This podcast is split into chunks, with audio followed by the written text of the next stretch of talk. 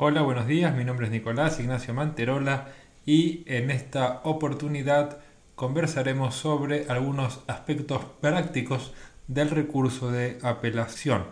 Recordemos que en la entrega anterior de la revista de Derecho Procesal comentamos a través de dos podcasts los aspectos generales de los recursos que, eh, cuya teoría es perfectamente aplicable al recurso de apelación.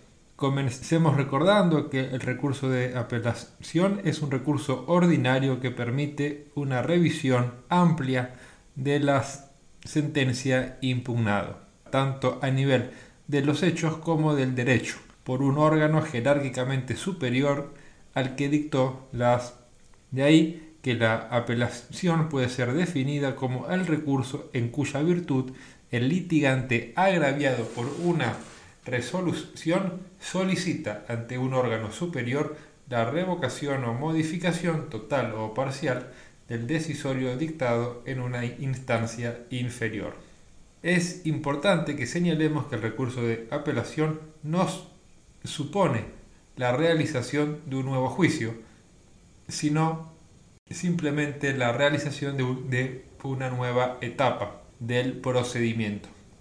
Por lo tanto, el tribunal encargado de resolver el recurso analizará los mismos elementos que tuvo el juez inferior, aunque, como luego veremos, puede admitirse en algunos casos la producción de prueba y la alegación de hechos nuevos en segunda instancia conforme lo permite el Código Procesal cuando la apelación es concedida libremente. ¿Contra qué resoluciones procede el recurso de apelación?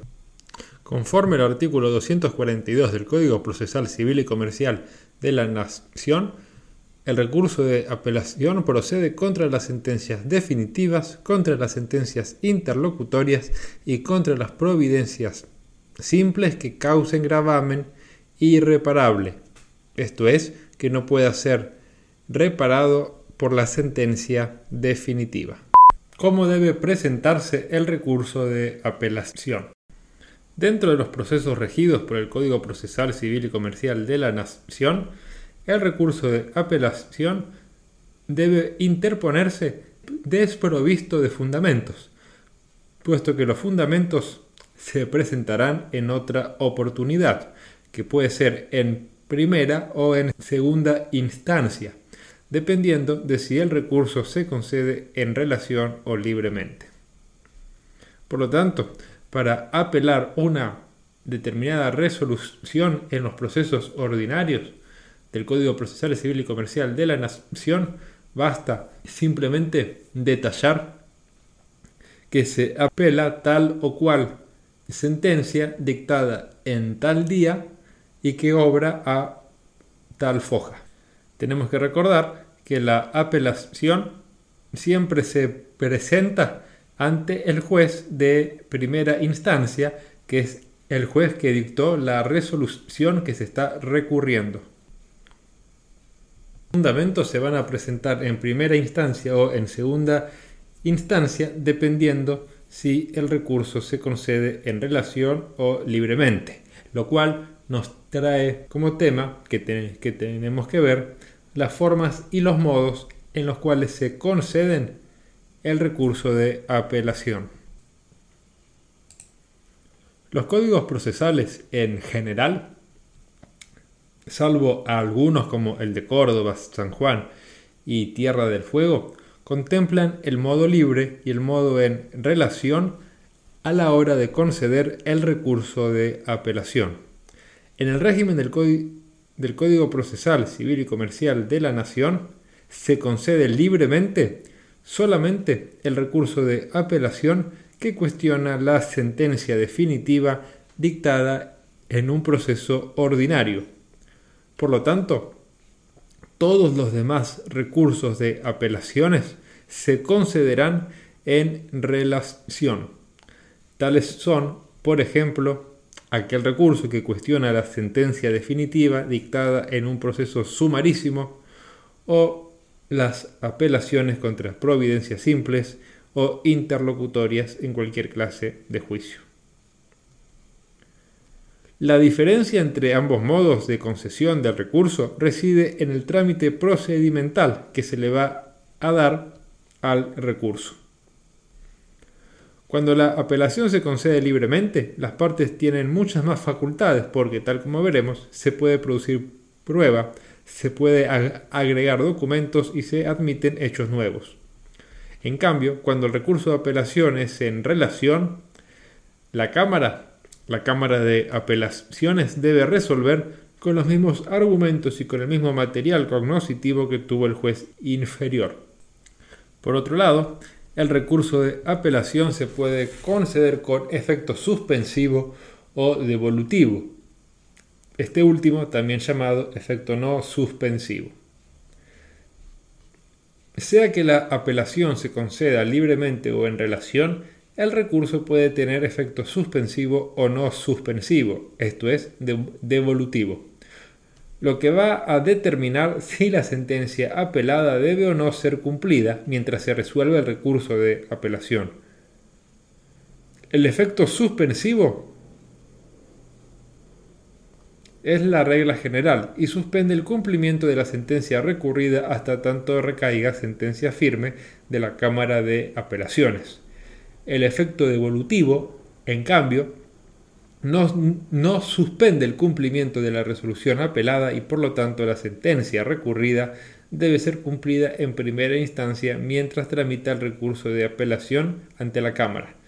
Por ello, cuando se concede la apelación con efecto devolutivo, que es excepcional, el apelante debe cumplir con la carga del artículo 250 del Código Procesal Civil y Comercial de la Nación que le impone la carga de suministrar copias de las piezas procesales para formar un incidente de apelación que debe remitirse a la Cámara.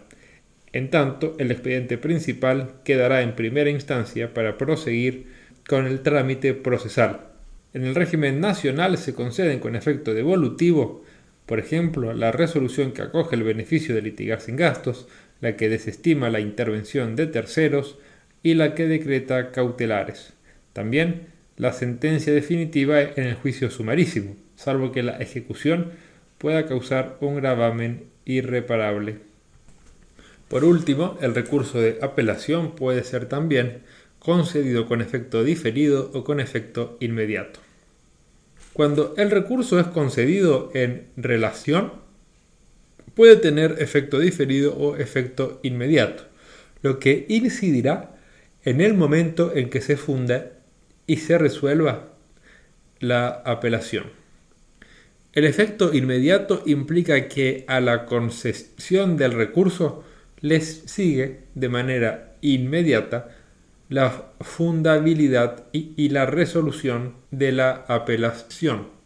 E, en cambio, el efecto diferido aplaza la resolución del recurso para el momento en que se apela y resuelva la apelación contra la sentencia definitiva.